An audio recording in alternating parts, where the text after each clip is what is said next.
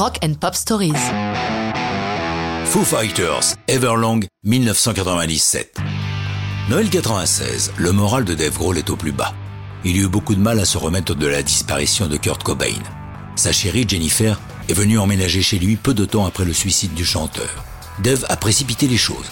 Après une semaine de vie commune, ils se sont mariés. Vite donc.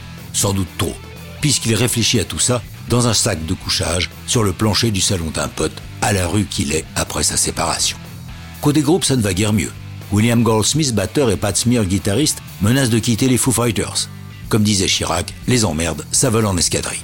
Mais il faut croire que les soucis inspirent, puisqu'il compose Everlong en 45 minutes. Au Bear Creek Studio près de Seattle, il prépare les chansons du deuxième album des Foo Fighters, The Color and the Shape. Il travaille sur Monkey Ranch quand lui vient un riff qu'il pense avoir piqué au New-Yorkais de Sonic Youth. Il décide de le développer pour une autre chanson, ce sera Everlong. La chanson évoque les premiers jours d'un grand amour, ce mélange de timidité et d'excitation, un sentiment si puissant qu'il donne l'impression de devoir durer toujours. Dave Grohl précise que pour la première fois, il utilise quelques idées suggérées par ses fans, comme la phrase Breath out so I can breath you in, qu'il trouve sonner particulièrement bien. Everlong paraît en single le 18 août 1997, accompagné d'un clip mis en scène par le fantasque Michel Gondry, qui nous livre une hilarante parodie de Evil Dead, dans laquelle Grohl met toute sa volonté à sauver sa chérie d'inquiétants zombies.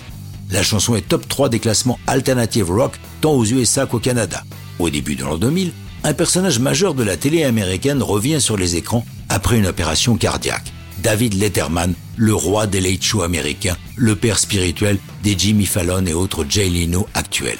Letterman explique aux téléspectateurs que Everlong a été une chanson importante pour son moral durant sa convalescence. Il invite donc les Foo Fighters au show qui marque son retour le 21 février 2000.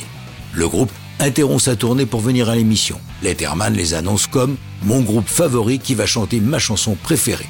Après cette belle soirée, Dave et sa bande seront parmi les artistes les plus régulièrement invités à ce Late Show, assurant même une semaine complète en 2014. Ils seront encore là le 20 mai 2015 lorsque l'animateur mettra un point final à son émission. Enfin, c'est sans doute la chanson que les Foo Fighters ont le plus fréquemment interprétée en concert, soit environ un millier de fois. Mais ça, c'est une autre histoire de rock'n'roll.